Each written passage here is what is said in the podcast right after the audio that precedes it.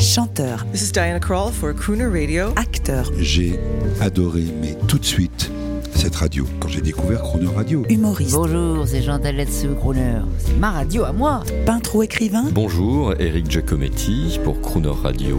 ils viennent en amis nous parler de leur actualité et nous raconter leur passion musicale. Crooner and Friends. 8h15, 18h15 sur Croner Radio.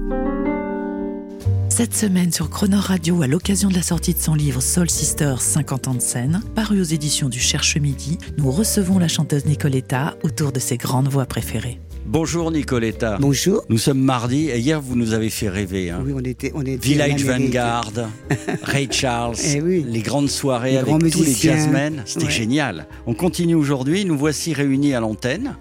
On a beaucoup parlé, euh, c'est vrai, en privé, de temps en temps, des crooners et des, et des. Mhm. Est-ce que vous pourriez être une crooneuse? Je ne sais pas, parce que crooner, c'est un terme précis qui indique un type de voix qui est toujours euh, dans la, comment dirais-je, crooner, c'est quand même travailler sur un certain registre où la voix reste un peu mélancolique, Un peu posée toujours bien posée. hein. C'est vrai que pour moi, c'est Tony Bennett et Sinatra. Et chez les soul, ce sont des gens dans le extraordinaires. monde de la soul, il y a Lou Rawls. La grand-mère de la soul, c'est quand même le gospel. Si le Oui. gospel n'avait pas existé, la soul ne serait jamais venue aux oreilles des gens. hein. Et par exemple, Red Charles, qui vient du gospel, sa famille était baptiste, et il, c'est le premier qui a vulgarisé un peu le gospel, qui est quand même une musique sacrée, puisque ça veut dire évangile. Eh bien, quand il a commencé à faire un peu de swing comme ça, c'est un peu les mouvements, le rythme de main gauche du gospel. Ouais. Quand il fait euh, I've Got a Woman, I got a woman. quand il fait Très euh, syncopé. Let me tell you about the girl I know. She's my baby and I love you. Hallelujah. And I love her so. I love her so. Il mettait ses alléluia partout.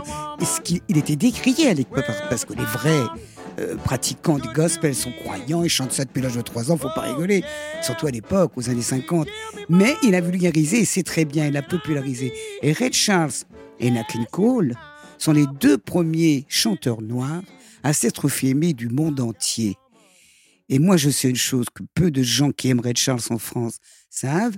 Il a commencé son métier à 17 ans comme joueur de saxophone dans l'orchestre King Cole. Et j'ai vu Red Charles jouer dans un club à New York avec, en entrant sur scène avec son saxophone. Il l'a jamais fait à Paris. C'est dommage. Eh bien, merci pour cette information Oui. hagiographique, comme disent les spécialistes, qui est absolument géniale. Alors moi, je, en parlant d'hagiographie, je feuillette votre livre. Oui. Euh, toutes mes félicitations encore pour ce bel ouvrage paru aux éditions du Cherche Midi. Je regarde les photos et je rêve. Moi, cette incroyable époque de Ah ce monsieur que j'ai connu, Monsieur Eddie Barclay et Mike Brandt. Un mot sur cette époque des grands shows de télé. Je vous ai vu, en plus, j'ai vu des vidéos. C'était génial. Ça revient un peu, les, les, les, les grands orchestres à la télé. Je vous ai vu il n'y a pas longtemps. Mais les arrangements, je trouve, bon, c'est une question de génération, attention, et de goût. Je trouve que j'ai été déçu l'autre jour. J'ai vu une émission. Les chansons sont pas très fortes. hein. Il y en avait deux, trois qui tiraient leur épingle du jeu. Mais nous, on arrivait à Guy Lux. T'avais 30 musiciens qui t'attendaient. Génial. Raymond Lefebvre qui nous accompagnait. Raymond Lefebvre, le grand Ouais, il chef était d'orchestre. merveilleux. Ouais. Avec sa petite main, il nous dirigeait, il nous faisait démarrer. On était sécures. On était dirigés, c'était magnifique. Et ça jouait. Et les arrangements qu'on avait, moi, de temps en temps, je trie mes disques, je réécoute un peu mes premiers albums des premières années. J'ai, mais on avait des sacrés arrangements. Moi, dans mes disques, j'avais Eddie Louis, Bernard Lubin, qui venaient jouer. J'avais des musiciens qui ont fait le tour du monde. Et Eddie Barclay était un grand. C'est lui qui a introduit le jazz en France. Bien sûr. Et il n'a pas dû passer à côté de vous. Quand il vous a entendu, j'imagine, il a dû comprendre. Vous, vous êtes une soul, soul girl, c'est ça? Ouais. Mais enfin, non, mais quand même, Eddie, au départ, comme c'était la mode, il voulait faire de moi une nouvelle Edith Piaf. hein. Moi, Ah oui. Oh, j'ai râlé. Hein. j'ai été reculon. hein. Et il a très bien compris. Quand j'ai fait Les Monts le Soleil, il a adoré. Il a dit quand même, elle est capable de nous faire des standards. Il était très content.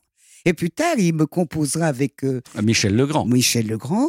Ils me composeront Où es-tu passé, mon Saint-Germain-des-Prés? D'accord. où il y a une ambiance Miles Davis.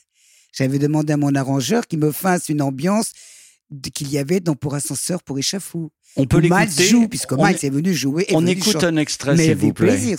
Et il l'a co-signé avec, avec euh, Michel un soir, après un repas, ils se sont mis au piano, ils fait un truc pour la gamine, et c'était De formidable. Lille à Monaco, on écoute ce merveilleux arrangement, un peu noctambule, un peu, un peu à la Miles Davis, comme vous disiez. On redit le titre, Nicole, le titre euh, de Oui, tu passais Saint-Germain, Mont Saint-Germain-des-Prés. Que s'est-il passé, mon Saint-Germain-des-Prés Non, rien ne peut plus masquer tes yeux scellés. Merci Nicoletta de nous permettre de découvrir euh, une autre, euh, une autre femme encore. Mais moi, quand je vois le bouquin, je suis fasciné. Vous étiez euh, à la, tellement à la mode. Euh, vous étiez rock'n'roll, pop. euh, Ouais. Ça devait être dingo. Le... Moi, je suis, un peu, je suis un peu une éponge hein, musicalement. Je m'amuse beaucoup, j'essaye des choses. Euh, quand, par exemple, Lavillier m'a appelé pour venir au studio faire une voix dans sa chanson, bon, je me suis dit, je vais y aller, peut-être ça va pas marcher, ma voix, ça va être rude avec lui. Pas du tout, j'ai compris ce qu'il fallait faire. J'ai sauté à l'octave et j'ai fait une voix de tête, ce qui était très fin, très chaud, et j'ai pas écrasé son feeling. Parce qu'elle a une voix fine et chaude de Bernard, mais c'est pas la, la grande voix comme Mike Brandt. hein. Donc j'ai réussi l'osmose. Pareil pour euh, plus tard Joe Star. Qu'est-ce que je vais faire avec Joe Star? Mais moi j'y vais, je suis gonflé, j'ai envie d'aventure. C'est très amusant musicalement d'essayer son talent avec des talents qui sont improbablement euh, euh, qui ne peuvent pas s'afficher avec le tien. Mais c'est ça qui est rigolo, il faut le faire. Il faut essayer des choses quand on est un artiste.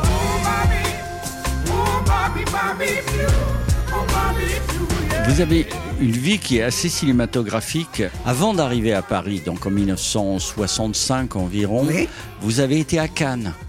Oui, j'ai fait une saison à Cannes, euh, je, je dessinais sur les trottoirs. C'est là que j'ai connu Hervé Villard. Vous étiez rock'n'roll. Et il y avait, Ah bah, lu- pique-nique, hein, on dormait dans les cabines de Oui, plage. hein. oui, il y avait quand même un grand playboy allemand qui, qui, qui vous avait euh, fait la cour. Et c'était pas l'homme qui avait séduit Brigitte Bardot. Non, ah non, non, non, ah non, je suis du copine avec lui, mais il n'aimait pas les femmes. C'était le fils Krupp, Oui, voilà, énorme. de la dynastie Krupp, Voilà. euh, dont s'est inspiré Visconti pour le film euh, Les Les damnés. qui est un film, une satire sur euh, la famille Troupe, qui à l'époque était très puissante et avait toutes les mines de la Roure, tout ça, se sont fait étatiser. Mais j'ai rencontré un des héritiers Krupp, qui était très canois, homosexuel, et qui arrivait tout maquillé à la plage. Moi, j'avais jamais vu ça, j'avais 20 ans. Il avait rimel aussi peu que la mer. Je l'ai écrit comme ça dans le livre, d'ailleurs. Il nous offrait des, bols de champagne pêche. On était morts de faim. Ah, ça, pour le champagne, il y avait ce qu'il fallait. hein. Mais vous aviez faim. On n'osait pas demander un sandwich, ça faisait pas chic, tu vois. Mais On a bien rigolé.